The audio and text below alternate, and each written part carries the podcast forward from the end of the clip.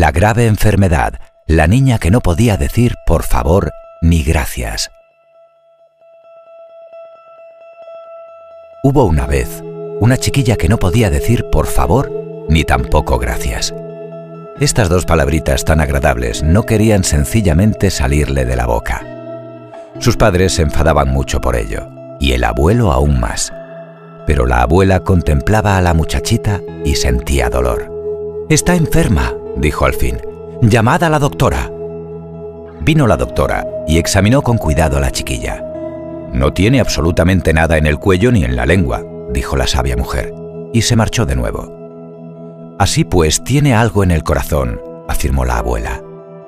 Nadie sabía qué hacer, nadie podía ayudar, y sin embargo, era una grave enfermedad y un verdadero dolor. Si venía alguna tía de visita y traía consigo cosas buenas, corría la muchacha a esconderse detrás de la casa. No quería recibir regalos, pues no podía decir gracias como manda la buena educación. Una vez estaba toda la familia en el campo, en casa de unos primos y primas. En la fiesta sirvieron mosto dulce y pan moreno recién amasado, y con ello también nueces tiernas. ¡Ah, qué bueno era aquello! Y todos se alegraron. Pero a la muchacha se le ocurrió que tendría que decir por favor y gracias, y dejó todas aquellas apetitosas cosas y dijo que no le apetecían. Prefería ir a ver los conejitos. Pero cuando estuvo con los conejitos, empezaron a correr libremente las lágrimas por sus mejillas. Sentía algo, como un peso que le oprimía el corazón. Ay, era tan triste no poder decir por favor y gracias. Y el mosto dulce era precisamente para ella lo mejor del mundo. Detrás de la casa de los campesinos se extendía un amplio bosque. Hacia allí corrió la muchacha para ocultar su dolor. Entonces vio junto al camino una gran mata de zarzas llena a más no poder de moras maduras. ¡Oh, cuántas! exclamó la muchacha. Voy a cogerlas. Pero al ir a hacerlo, ¿qué sucedió?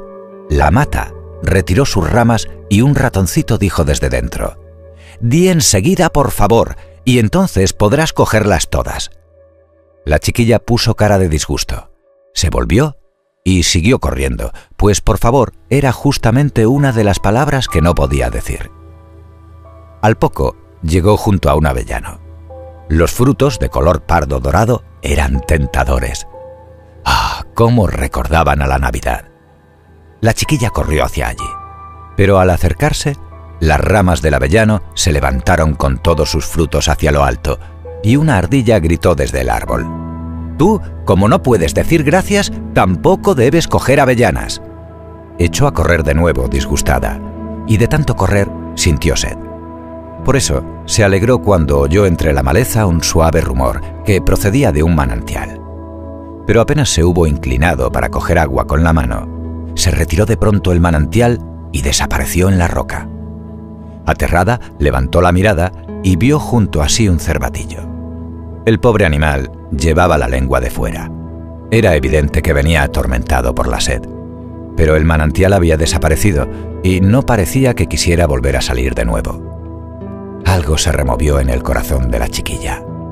Acarició al animal y dijo, Yo tengo la culpa de que tú tengas que pasar sed.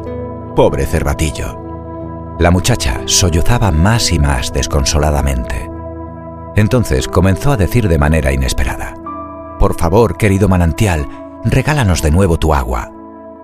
En la roca se oyó inmediatamente un alegre cantar. A continuación, brotó el agua y claro como la plata, fluyó de nuevo el manantial. La chiquilla y el cervatillo bebieron, y cuando ella tuvo bastante, dijo con voz fuerte y clara, Gracias. Entonces se dio cuenta de que había caído algo al suelo a su lado. Era una piedra que le había caído a la muchacha del corazón. La chiquilla se sentía muy ligera, libre del peso que antes le oprimía. En lugar del cervatillo, había ahora una hermosa hada a su lado. Esta dijo, Ahora ya estás curada. Gracias, repitió la chiquilla, y se quedó contemplándola, llena de inmensa felicidad. Luego echó a correr, loca de alegría, y salió del bosque. De repente sintió deseos de ver a sus primos y a sus primas y fue a buscarlos a la pradera donde estaban jugando. Cuando vieron de lejos a la fugitiva, gritaron todos irónicamente, ¿Quieres ahora mosto dulce y pan moreno y nueces? Sí, por favor, dijo la chiquilla. Entonces corrieron hacia la casa y le trajeron de todo. Ella, cada vez más contenta, decía, Gracias, gracias, muchas gracias. Y reía sin cesar y sentía ligero su corazón. Naturalmente, había desaparecido la piedra que le oprimía y no le dejaba decir ni por favor ni gracias. Podéis imaginaros cómo se alegraron los padres de que su hijita estuviera ahora curada de su grave enfermedad. Pero aún más felices estaban el abuelo y la abuela. Y la más contenta de todos era la propia chiquilla. Colorín colorado, este cuento se ha acabado.